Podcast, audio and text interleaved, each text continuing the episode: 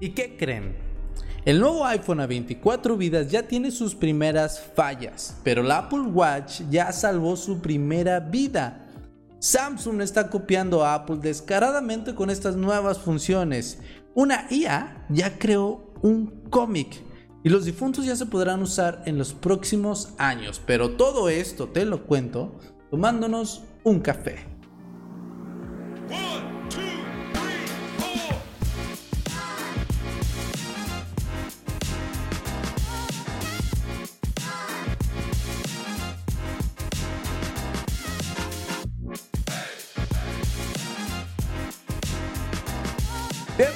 A Bookmark Podcast, el lugar donde te enteras de las mejores noticias del mundo del internet y sus alrededores. Yo soy Alex Yasser, arroba Onyx y estás escuchando el mejor podcast de Latinoamérica de tecnología. Sí es. Hoy, en esta semana, tenemos noticias súper, súper interesantes que las vamos a desglosar en este episodio. Pero antes, déjame pedirte, déjame pedirte un favorzote Sígueme en mis redes sociales como Bookmark Podcast. Déjame un comentario si ves alguna noticia que te interesa o déjame algún comentario si tienes peticiones de hablar de algo en específico. Y ahora sí, vamos a empezar. Y tenemos una sección llamada las noticias de la semana donde vamos a estar hablando de las noticias interesantes, a mi ver, de esta semana del mundo de la tecnología. Y no solo eso, porque tenemos muchas secciones, así que vámonos a lo que cruje chencha y vamos a empezar primero con las noticias de la semana. Miren, principalmente tenemos muy poquito de que salió el iPhone 14 y con él el iOS 16. Y Samsung ahora sí se la voló y está copiándolo descaradamente. Y es que el iOS 16 está siendo descaradamente copiado por Samsung quien recientemente ha lanzado la tercera beta del One EU 5, su capa de personalización que funciona bajo Android 13. La compañía surcoreana en concreto está adaptando un diseño idéntico al de Apple en el área de personalización de la pantalla. O sea, técnicamente se está pirateando la pantalla de bloqueo. Según muestra la cuenta de The Apple Design en Twitter, las funciones personalizadas de la pantalla de bloque de One UI 5 incluye la posibilidad de editar el aspecto del reloj. También le da añadir a una especie de widget informativos o accesos directos a diferentes aplicaciones del sistema. De hecho, dos opciones que también están presentes en el iOS 16. Samsung además ofrece una interfaz muy similar en un área en la parte inferior de la pantalla donde es posible seleccionar la tipografía, Moscas, Dios mío. y los colores principales para los diferentes elementos de la pantalla. También un menú con la app compatible con los widgets para la pantalla de bloqueo. Técnicamente no tenemos mucho de que salió el iOS 16 y ya le están pirateando su mejor novedad. Pero creo que era de esperarse ya que cada vez que Apple saca algo irrevolucionario, voy a decirlo entre comillas, todos los demás empiezan a, subir como que al tren del mame. No obstante, ha incluido algunas funciones adicionales como la posibilidad de redimensionar el reloj directamente desde la pantalla, que Apple no lo tiene. Aún así, la inspiración del iOS 16 es extremadamente obvia. Debemos tener en cuenta, eso sí, se trata de una nueva versión beta, por lo que el aspecto de la interfaz podría sufrir cambios en las próximas versiones.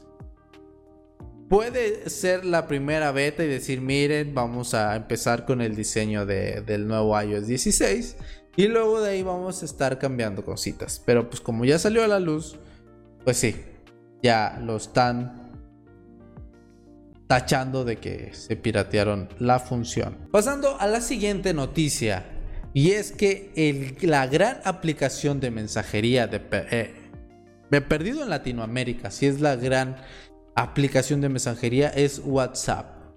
Y es que WhatsApp ya permitirá subir las notas de voz en las actualizaciones en los estados. ¿Cómo está, está todo este rollo? Mire, WhatsApp anuncia por primera vez en julio la posibilidad de subir notas de voz en las actualizaciones de estado, pero recientemente la web beta info señala que la aplicación trabaja en los estados de voz. Los usuarios podrán usar las grabaciones de los estados de voz para subirlas los usuarios podrán usar las grabaciones de voz para subirlas a los estados y no será necesario compartir fotografía u otro contenido multimedia. En pocas palabras, lo que grabes estará convertido en un estado. Dichos mensajes se reproducirán de forma automática al abrirlos, además la longitud máxima será de 30 segundos. Respecto a la interfaz, pues será como un botoncito más de darle play a una grabación. Ahora, aquí hay pros y contras. Yo hace algunos años estaba buscando algunas aplicaciones para poder tuitear mensajes de voz. Sí había, sí logré encontrar esas aplicaciones que te podían tuitear un mensajito de voz mm, de 30 segundos o menos pero aquí lo que yo veía, porque era como una mini red social dentro del mismo Twitter, veía que al momento de darse play automáticamente era así garrafala para los oídos porque eh, estaban en el camión, estaban en la calle, se oía un chorro de ruido y empezaba ¡pum! con todo el estruendo del mundo para grabar el estado de voz. Y a mí personalmente sí me molestaba que no tenían el cuidado de grabar en silencio, tipo estudio, pero pues yo sé que más que todo era yo, porque técnicamente se trataba de grabar audios al momento de lo que estabas pensando y diciendo.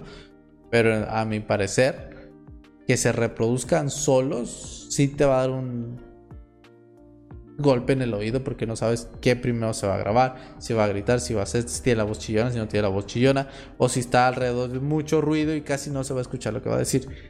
A mi parecer, mi punto de vista.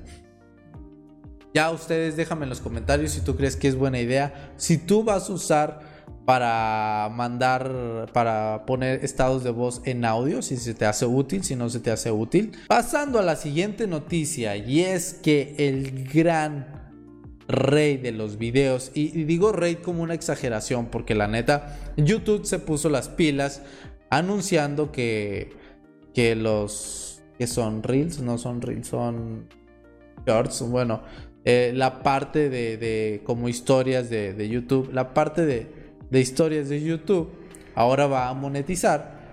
Y ese es el gran golpe que le está dando a, tweet, a Twitter, a TikTok para poder mandar los creadores de contenido de TikTok hacia YouTube y poder monetizar, porque muchos creadores de contenido no han podido monetizar bien en TikTok. Pero TikTok tiene muchos ahorita problemas de seguridad, eh, muchos... Eh, hay mucha basura alrededor de TikTok, de que roban datos, que te leen la cara. De hecho, hay un documental que se los recomiendo, que está en, en Prime, eh, pongan TikTok y es el único documental que está ahí. Está muy interesante porque yo no sabía que TikTok te detectaba las facciones del rostro y de ahí ya, decidí, ya decidía qué mandarte. Si ponerte videos tristes, poner videos de estos, videos del otro. Eso yo no lo sabía. Y sí me queda así como que, wow, wow, espérate. Ahí alrededor todos los comentarios de que si debemos descargarla o no, si están robando datos para para su país o no. En este caso, TikTok lanza el botón de comentario de no me gusta para todos los usuarios. ¿Qué quiere decir esto? Ahora tienes una manera de mostrar tu desaprobación de los comentarios hirientes o simplemente inútiles de TikTok. A raíz de pruebas de esta primera vista del botón de dislike para comentarios, ojo, no es para videos, es para comentarios, TikTok ha comenzado el lanzamiento global de un botón de comentarios de no me gusta. Al igual que con otras redes sociales, puedes tocar un botón del pulgar hacia abajo para expresar tu disgusto o deshacer la acción si lo has pensado dos veces, como suele pasar. La compañía presenta la función como otra forma de obtener comentarios sobre comentarios irrelevantes o inapropiados, idealmente. Un comentario con un gran volumen de disgustos advertirá a TikTok sobre el discurso de odio, el spam o el trolling o el troleo, eh, que de otro modo podría perderse y a su vez podría promover secciones de comentarios más saludables. Y aquí mismo ellos dicen, y, están en todo lo correcto, que puede ser bueno o malo. Porque tanto hay muchos, se pueden unir grupos para que un video en específico, eh, eh, para que un comentario en específico tenga muchos dislikes y lo pueden catalogar como discurso de odio cuando no puede ser discurso de odio, pero pues en fin, la gente se puede unir para estar baneando gente que no debe ser baneada. Entonces estamos muy en la línea delgada de lo que puede funcionar y no puede funcionar. TikTok ha estado esforzándose mucho para quitar el bullying, para el racismo, eh, para no callar algunas eh, eh, personas en, casi todo el mundo, porque es la red de video que está siendo principal. Y ahora los más jóvenes están buscando, ya no usan Google, ya ponen TikTok y cómo hacer esto, cómo hacer el otro. Entonces TikTok tiene mucho poder ahorita. Y como dice el tío B, tras un gran poder, hay una gran responsabilidad. Y se están viendo en una ola de muchos de forma de regularizar el contenido, de cómo prevenir la desinformación y el bullying y todo esto. Entonces, a mi parecer puede ser una buena idea, hay que probarlo más en el campo, a ver qué está pasando. Déjame en los comentarios, ¿tú qué piensas? Si se te hace útil, si no se te hace útil, si lo usarías, si no lo usarías, o si se te hace importante que esta red social esté cuidando de una vez estas cosas. Y como te comenté al principio del podcast, hay una noticia interesante y es que una inteligencia artificial ha realizado el primer cómic asistido de una persona. O una persona realizó un cómic asistido de una inteligencia artificial. Y es que ya estamos empezando en esta era interesante, sin curiosa, donde las inteligencias artificiales ya están a full, ya están a tope. Miren, si me estás viendo en YouTube, aquí están las imágenes de la inteligencia artificial. Si me estás viendo eh, por Apple Podcast, por Spotify, por alguna plataforma Anchor, eh, te recomiendo que vayas al canal de YouTube para que veas las imágenes. Estas imágenes que tú las estás viendo, las creó una inteligencia artificial, pero no las creó nada más porque sí, ni solita. Una artista las ilustraciones del primer capítulo de Cesaria of the Dam fueron creadas con el programa Mid Journey. Chris Castanova es la creadora de un cómic cuyas ilustraciones han sido producidas a través de un sistema de inteligencia artificial. Las herramientas empleadas, no, la herramienta empleada no es otra que una de los últimos fenómenos de este campo, el Mid Journey, que ha tenido mucho auge. Porque es una de las inteligencias artificiales que tú le escribes lo que tú quieres y te pone la imagen que él captó Exigió un breve periodo de aprendizaje, dijo el artista. En un par de días se había hecho una buena idea de cómo funcionaba cada parámetro que el programa ofrecía. Sin embargo, el tiempo de trabajo depende en una gran medida de que tan específicos y pulidos sean los resultados que se quieren obtener. La artista necesitó 1500 generaciones para crear 18 páginas. Es importante notar que el personaje principal fue creado con la herramienta de la inteligencia artificial y luego convertido en una imagen similar a la que le produciría eh, para una historieta. Esa imagen fue empleada luego por la inteligencia artificial como parte de sus procesos de generación. Esta nueva herramienta de Urreal permite crear modelos de personas realistas que podría tardar horas y horas en una ilustración normal. El resultado del primer capítulo de este cómic es una historia sobre una joven con amnesia que despertó en Nueva York abandonada. Así que está muy interesante. Aquí están las, las imágenes y la verdad se rifó la inteligencia artificial. Que eso me recuerda que estaba leyendo que mucha gente cuando apareció esta inteligencia artificial, eh, específicamente los diseñadores gráficos, decían, no, ya se acabó el trabajo, ya nos van a reemplazar. pasó lo mismo como con Canvas, y ya decían, no, nos van a reemplazar y X o Y. Pero resulta que unos meses después está una nueva vacante de empleo.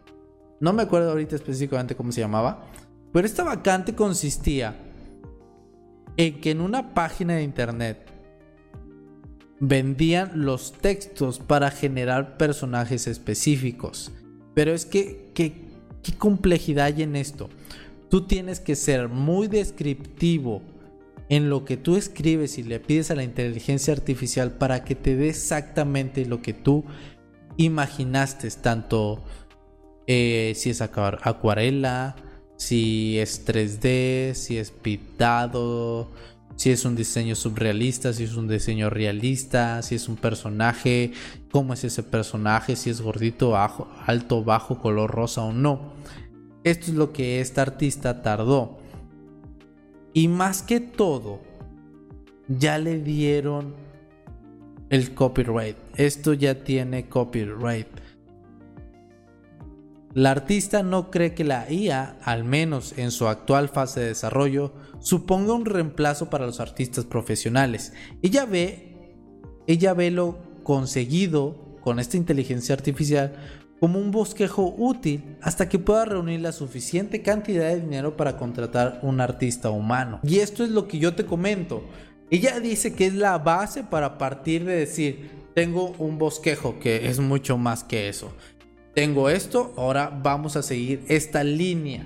Ya no tiene que platicarle tanto al ilustrador de que, oye, quiero esto, con este estilo, con esto, con el otro, sino que ahora ella, con esta herramienta, se puede dar su primer bosquejo que es muy bien detallado para que los demás ya le sigan con el estilo, con el personaje, con el desarrollo de tal persona y así. Y se tarde mucho menos. El 15 de septiembre Castanova obtuvo el registro de copyright para su cómic. En la presentación dejó bien en claro la herramienta utilizada. La decisión sienta un precedente y puede ser vital para todos aquellos que quieren emplear inteligencia artificial en la elaboración de sus productos.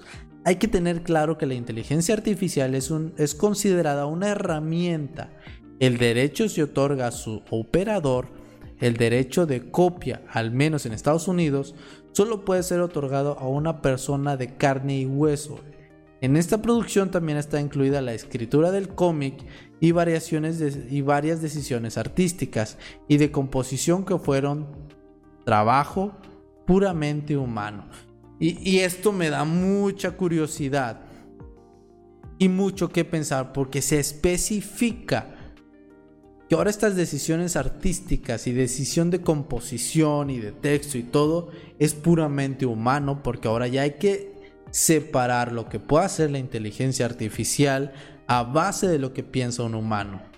Yo creo que no, no quita uno y el otro, sino que puede hacer más rico el trabajo de otra persona. Déjame en los comentarios, ¿tú qué crees de esto? Si tú eres ilustrador, si tú eres un tipo de, artista, ¿qué pensaste cuando salió Canva? Porque también hubo un revuelo.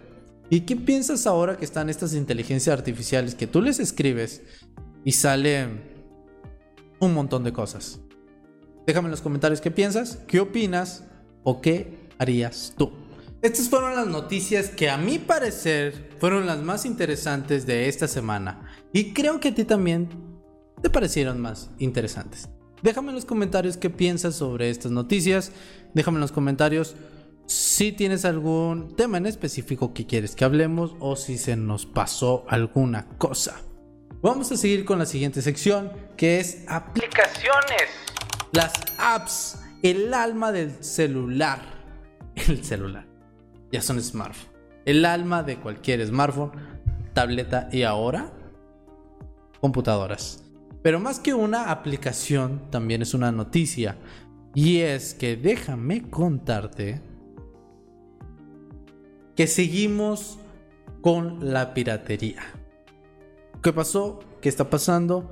La isla dinámica del iPhone tiene unas semanitas de vida, casi nada, y en Android ya la están empezando a piratear. Pero ¿cómo es así? ¿Cómo es posible? Mira, mira, tranquilo, déjame te cuento.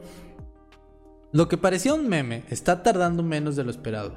La carrera por traer a la isla dinámica en Android ya tiene varios participantes y el iPhone 14 Pro, independientemente del volumen de ventas que acaba teniendo, el cual apunta a ser bastante alto, la verdad, es cuesta exageradamente y ahora se está vendiendo como pan caliente.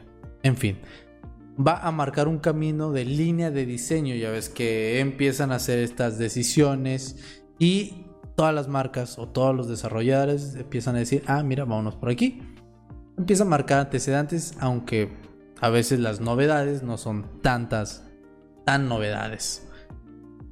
Tanto los fabricantes que se suman a la tendencia de la isla como los desarrolladores que ya la están trayendo a Android.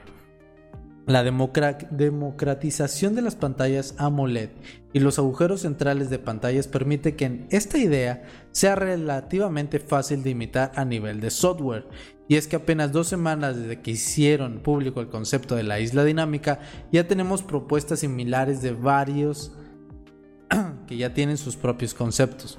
Los desarrolladores lo están dando todo para traer la isla a Android Apenas un par de días tras la llegada del iPhone 14, ya tenemos desarrolladores externos de Xiaomi empezando a crear temas y APKs en la integración de la isla, por las razones obvias que son betas. Pero aquí hay un tema importante a, a qué tratar, más que todo de poner la isla dinámica en tu Android, que ya está una extensa lista de resultados si tú pones isla dinámica o dynamic en la Play Store hay interesantes funciones y una buena parte de usuarios la que quiere en su teléfono Dynamic Spot es una de ellas.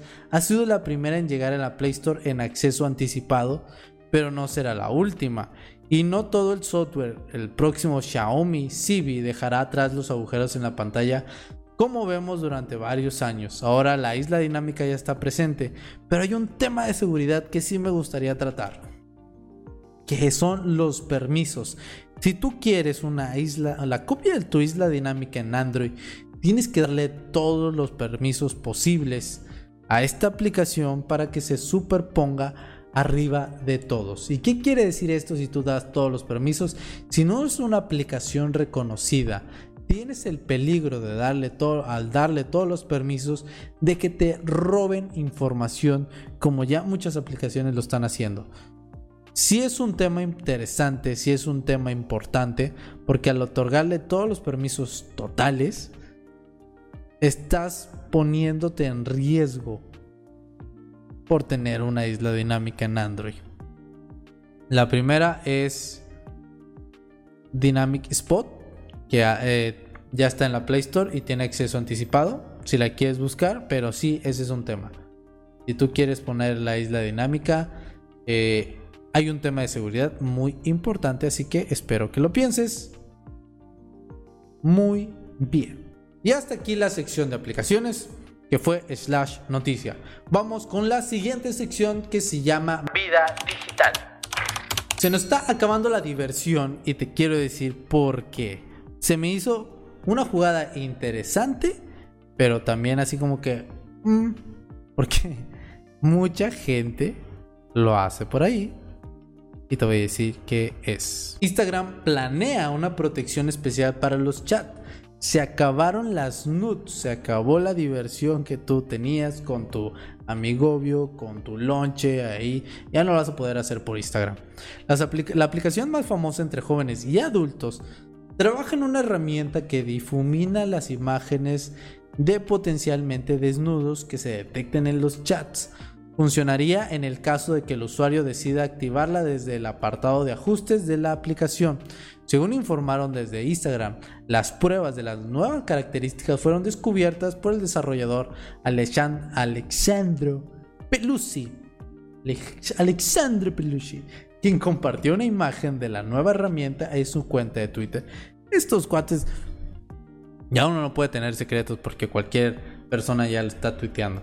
De este modo, la captura de pantalla compartida muestra que se cubre el desnudo enviado y la función tiene, tiene procesamiento local, es decir, el propio dispositivo sin involucrar a los servidores de Instagram. Asimismo, para ayudar a los usuarios que ya recibieron con contenido sensible, la aplicación también brinda algunos consejos de protección útiles en estas situaciones. De esta forma, la compañía tecnológica busca abordar de manera integral estas delicadas situaciones. ¿Qué te pareció? Déjame en los comentarios si a ti te parece buena idea o mala idea. Definitivamente se acabaron las nudes. Pero aquí dice que tú lo tienes que activar para que suceda eso y que se procese en tu celular, no en el servidor. Así que, eh, se me hace una buena forma de compartir ese tipo de cosas. Pero pues bueno, espero tu comentario que me lo dejes. Vamos, vamos a hacer ruido, vamos a preguntar, vamos a, a decir si me pareció o no me pareció. Está muy padre, no está chido. En fin. Vamos a pasar a la siguiente sección. Y llegamos a los chismes de este mundo tecnológico, llegamos a los rumores. Y los rumores de esta semana estuvieron muy, muy buenos. Y esta sección se llama Rumores Tecnológicos. Y el primer rumor es de nuestro papi Kut. Kut.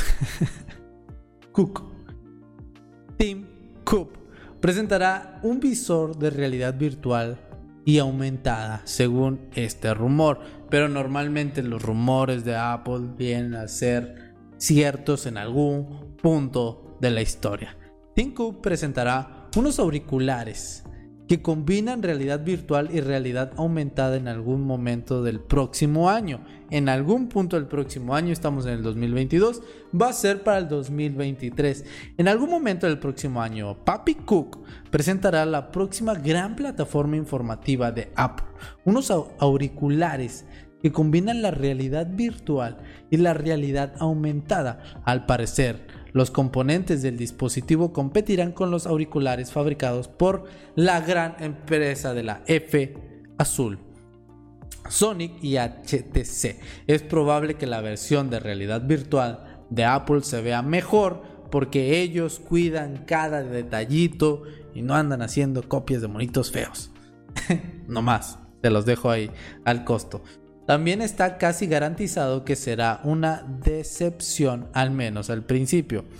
Como todas en esa tecnología. ¿Se acuerdan que casi hace 10 años salió los Google Glass y fue una explosión de memes de que tu ojito se quedaba eh, chueco al usarlo unos cuantos meses? Los auriculares de Apple tendrán que demostrar su vialidad para convertirse en un éxito general. Eso convierte a la Reality Pro en un objetivo tentador para cualquiera que quiera opinar que la compañía ha perdido el rumbo. Sí, es otro tema muy controversial, pero pues déjame en los comentarios si quieres que lo hablemos en un próximo capítulo. Se sabe esto porque declaraciones similares se han encontrado en casi todos los movimientos que Cook ha hecho desde la muerte de Steve Jobs. Sin embargo, el valor del mercado de Apple se ha multiplicado por 7 a más de 2.5 billones de dólares. Eso es un montón de dinero. Desde que Cook asumió el control por el iPhone, tiene más de 15 años y no puede proporcionar este tipo de crecimiento para siempre. Apple ha lanzado, ah, perdón, Apple le ha dado más peso a esta teoría con actualizaciones anuales en los teléfonos. Es un rumor muy, muy fuerte. Porque esta tecnología no he visto que la implemente alguna empresa grande para que sea realmente algo viable que tú digas, ah, déjame, voy a mi casa a meterme a mi realidad virtual. Pero esperemos que en los próximos años sea algo viable y, y sea algo que uno quiera usar. Y si lo hacen ellos va a ser algo muy caro, pero muy bonito. Eso sí. El próximo rumor ya nos vamos a las pasarelas de Londres en la Semana de la Moda. Y es que en el desfile que el diseñador y creativo de moda Chet Law llevó a cabo este pasado martes en el marco de la celebración de la Semana de la Moda de Londres. Los asistentes al mismo han pedido tener el primer vistazo a lo que será el próximo, el próximo dispositivo Nothing, lo cual la empresa de Carpier, Carpier, Carpier, quien anteriormente fuera la CEO del cofundador de la compañía de móvil OnePlus, el próximo dispositivo de Nothing lanzará en el mercado será un Nothing Hair Stick, su nuevo modelo de auriculares inalámbrico que le llegará comercialmente a finales de este mismo año. Y siendo de Nothing, pues será un producto de aspecto diferente al que acostumbrarnos ver en el mercado.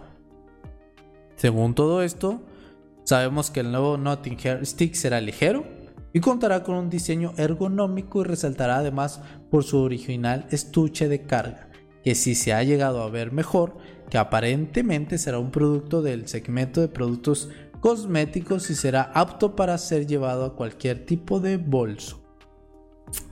¿Está? Vamos a tener unos auriculares que vamos a poder llevar con nuestro bolso. ha sido la sección de rumores. Déjame en los comentarios si seguimos con esta sección o si quitamos esta sección. Este es el episodio número 11 de Bookmark Podcast y estamos haciendo modificaciones.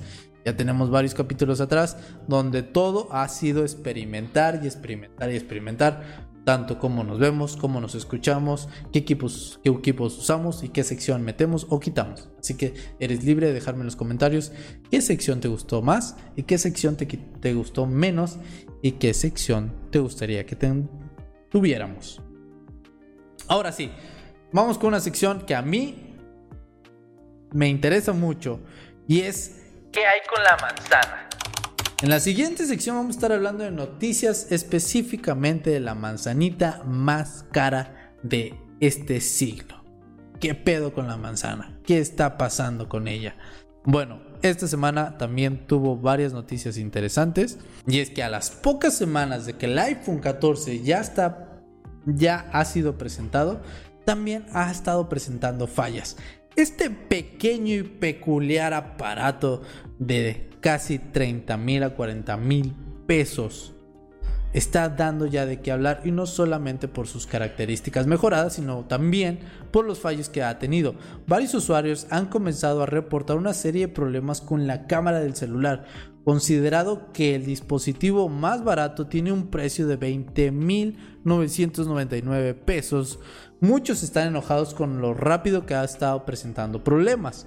En redes sociales varios usuarios han señalado que la cámara del iPhone 14 sufre de trepidaciones, trepidaciones y zumbidos al usarla en una aplicación como TikTok, Instagram o Snapchat algunas de las plataformas más populares por el momento, ya que estas aplicaciones son las que usan la cámara, pero qué solución o qué explicación dio nuestra manzanita querida. Ellos han mencionado que ya están al tanto del problema y ya están trabajando en una solución. Por el, por el momento se, se desconoce específicamente lo que está pasando, pero tienen la idea de que es el nuevo eh, software de, de estabilización para la mano. Que por algún motivo ahí se combina y chafea con estas aplicaciones a las pocas semanas que ha estado saliendo este celular, esta ha sido la principal falla con la cámara que está presentando. Obviamente, si yo me compro un iPhone 14 de 40 bolas, voy a querer que mi cámara se vea como los mismos dioses que al momento de usar Instagram, Snapchat o TikTok falle. Sí, le ando mandando una carta a Papi Cook de que qué pedo, o sea, qué onda. ¿Qué está pasando con tu nuevo iPhone? En fin, este fue el primer rumor. El segundo rumor, y ya nos pasamos a algo más light, y es que también fue lanzado el Apple Watch Serie 8 con detección de algunas cosas importantes como afecciones cardíacas, te checa mejor el corazón y así. Bueno, nuestro reloj favorito de 20 mil pesos ya hizo su primer aparición y salvó una vida, ya salvó una vida, ya a la persona que compró este celular, ya está pagado, este celular, este reloj ya está pagado. Te cuento la historia. El nuevo Apple Watch Serie 8 comenzó a llegar a los clientes apenas el viernes, el 16 de septiembre. Se trata de la nueva línea de relojes inteligentes premium de Apple, o sea, la creme de la creme, y a menos de una semana el marcador ya ha ayudado a detectar una afección cardíaca en una mujer. Pero tú vas a decir, ¿cómo, cómo? O sea, ¿qué pasó? Mira. Y dicha chica, Jason, Jason Smith, contó en el sitio de 925 Mac, qué nombrecito, que su madre fue a un fin de semana, estuvo paseando y durante el viaje sintió algo, se sintió mareadita y el corazón le empezó a palpitar y se sintió así como que, ah, ¿qué onda? ¿Qué pedo? Horas después, cuando su hijo le tomó la presión arterial con el reloj, su estado general todo era relativamente normal a pesar de lo sucedido, pero Jason inteligentemente no se quedó con los brazos cruzados. Dijo, a ver, déjame checar qué funciones nuevas tiene. Y le hizo un electrocardiograma con su reloj. O sea, cuando estas dos palabras iban a juntar de poder hacer un electrocardiograma con tu relojito de 20 mil pesos. Obviamente, si cuenta 20 mil pesos, quiero que me haga hasta el lonche. en fin, en la muñeca de su mamá, el gadget lo alertó debido a que detectó una fibrilación, fibrilación, si lo dije bien, fibrilación auricular, indicando que buscar atención médica de inmediato, con el, fin de, con el fin de evitar una lectura incorrecta o un falso positivo. Mira, hasta Jason es muy inteligente, ¿eh? Realizó otros tres electrocardiogramas con el reloj para que cada, pero cada uno reportó la fibrilación auricular. O sea, tuvo la misma indicación en las tres eh, intentos que hizo. Con esta frecuencia cardíaca en reposo superior a los 160 latidos por minuto, salvó la vida de esta señora, ya que fueron al hospital a, de urgencias de que, oye, estoy teniendo eh, eh, esto con mi mamá. el Apple Watch solo mide una forma de onda similar a unos 12 derivados y forma una onda que mide electrocardiogramas de consultorio médico o laboratorio. Pero a pesar de ello, el Edge de Apple Watch permite obtener información sobre la frecuencia cardíaca y el ritmo cardíaco e incluye la clasificación de fibrilación auricular, aunque los de la manzana dicen que no puede usarse para identificar afecciones como infarto, ya tuvo su primera vida. Mira, con que me haya detectado eso, a mí ya me doy por servido los 20 mil pesos que gasté en este pequeño relojito fancy de nuestra manzana favorita. Estos han sido los rumores de qué hay de nuevo con la manzana, esta nueva sección. Déjame en los comentarios, ya sabes, si te gustó esta sección o la quieres desechar o ponerle un nombre nuevo. en fin, vamos a pasar a la siguiente sección de ¿Qué hay con la chamba? En esta pandemia, el trabajo evolucionó a años luz y empezamos a tener trabajos remotos. la gente mayor empezó a actualizarse, la gente joven empezó a, a, ubicarse y los de en medio, que somos nosotros, empezamos a combinar la tecnología con lo análogo. Y todo esto fue modificándose en una burbuja muy linda de tecnología. Ya que está a finales de la pandemia, no puedo decir que ya se acabó la pandemia, aunque muchas noticias ya están diciendo que se acabó, pero a mi parecer todavía no. Este mundo del trabajo tuvo una evolución de 0 a 100 y ya es un híbrido entre la tecnología y el trabajo análogo.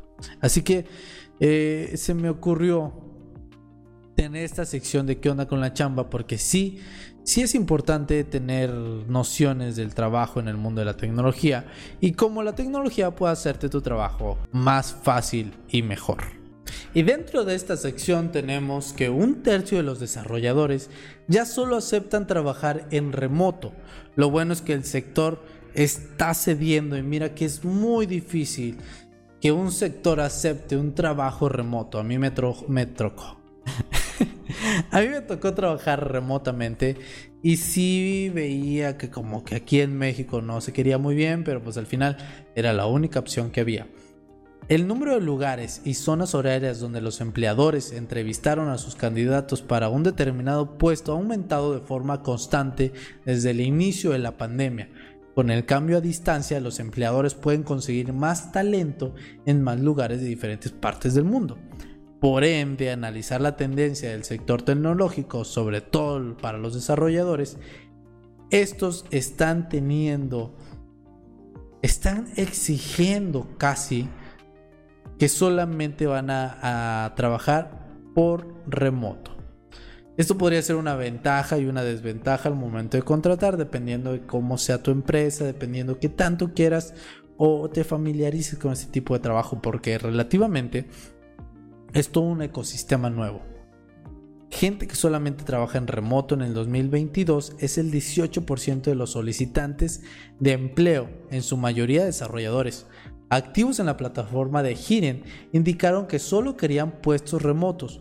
Unos meses más tarde, en mayo del 2022, la preferencia por funciones solo remotas aumentó hasta un 31% de solicitantes que solamente van a trabajar en remoto. Y esto estoy hablando solamente en, el, en, en la sección de desarrolladores. Hay muchas vacantes que también están trabajando remotamente. Así que Déjame en los comentarios, ¿tú qué piensas sobre el trabajo remoto? Se me haría muy difícil que tú me dijeras que no has tenido un trabajo remoto ya en este lapso de la pandemia. Y si lo tuviste, cuéntame cómo te fue. ¿Te funcionó? ¿No te funcionó? Es mucho trabajo de separar la casa del trabajo dentro de un mismo lugar. Y si no vives solo, es muy difícil también que las personas familiares eh, pareja, hijos, entiendan que estás en tu espacio donde es un trabajo y tienen que respetar el tiempo. Déjame en los comentarios qué tal te fue con el trabajo remoto. Y de aquí nos brincamos a la siguiente noticia que se llama Oh my God. Y es que en el mundo del internet siempre hay noticias que te dices, no manches, neta pasó eso. Oh, wow. Qué, cosa, la neta. Así que vamos con la noticia, con la sección Oh My God. Que son las noticias más locas del mundo del Internet. Y vámonos con la que te dije al principio del podcast. Y es que había muchos proyectos de usar restos humanos en descomposición como abono. Y antes no era legal, pero ahora va a ser legal a partir del 2027 la ciudad del estado de California en Estados Unidos podría elegir si sus restos serán compostados o no, al igual que ocurre con la donación de órganos. Com compost humanos para luchar contra el cambio climático. La, la recomposición y compostaje de cadáveres humanos viene promovido inicialmente por la empresa estadounidense Recompose, que consiguió que el compostaje humano fuera considerado como un tratamiento post-mortem en estado de Washington. Fue el primero en legalizar este método fúnebre en el 2019 y ahora lo ha hecho el estado de California. El compostaje de humanos se basa en una inhumación del cuerpo humano que en vez de cenizas da como resultado humus hecho a partir de virutas de madera, flores y paja junto al cuerpo que del cadáver, lo que permite que los microbios y las bacterias descompongan los restos cuya transformación en humus fértil será adecuada para abono en algún proceso de varios árboles, bosques o plantas. Aproximadamente en un mes después, el resto se descompondrá por completo y se convertirá en tierra. Este tratamiento post-mortem es además ecológico, respetuoso con el medio ambiente, ya que el proceso de compostaje consume solo el 10% de la huella de la, de la inhumación convencional. Así que, a ver, déjame procesar todo esto. Ya se está haciendo desde, el 2019. ¿Tú permitirías que algún familiar se hiciera abono para algún bosque? ¿O tú mismo te donarías para hacer bono de un bosque? Hace mucho en Netflix hay un documental de tecnologías nuevas. Y dice que en algún futuro los bosques serán reemplazados por eh, donde se entierran los muertos, por cementerios. Y ahora irás a ver un árbol que va a ser tu familiar, porque técnicamente ayudó a crecer un árbol.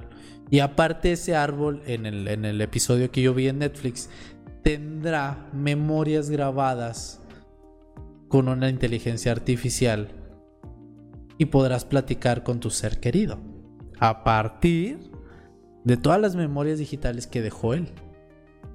Eso se me hizo muy interesante y ahora que dos estados de, estados de, estados Unidos estén aprobando esto, sí se me hace ya un tema que hablar sobre la mesa. Así que déjame en los comentarios tú qué harías, qué piensas o definitivamente está muy loco todo esto. Ahora sí, vamos a empezar a terminar. Estamos llegando al final de este episodio, pero solamente antes de irme y escucharnos hasta la próxima semana, ayúdame comentando este video, compartiendo algún clip que veas en internet. Estamos en Facebook, estamos en Instagram, estamos en el Papi TikTok y obviamente estamos en YouTube. En YouTube encontrarás nuestros episodios completos y nos podrás escuchar por Spotify, Apple Podcasts, Anchor y creo que nomás esas. Por audio. Y por video, pues estamos subiendo clips en Instagram, en Facebook y en TikTok. Suscríbete a nuestro canal. Suscríbete a mi canal. Bookmark Podcast, el mejor podcast de tecnología en Latinoamérica. Así que nos vemos en el siguiente episodio. Yo soy Alex Yasser, arroba Onyx Yasser. Y nos escuchamos la próxima semana. Nos vemos. Chao. Bye. Sayonara. Konnichiwa. Konnichiwa no tiene nada que ver. En fin. Nos vemos en la próxima semana. Bye.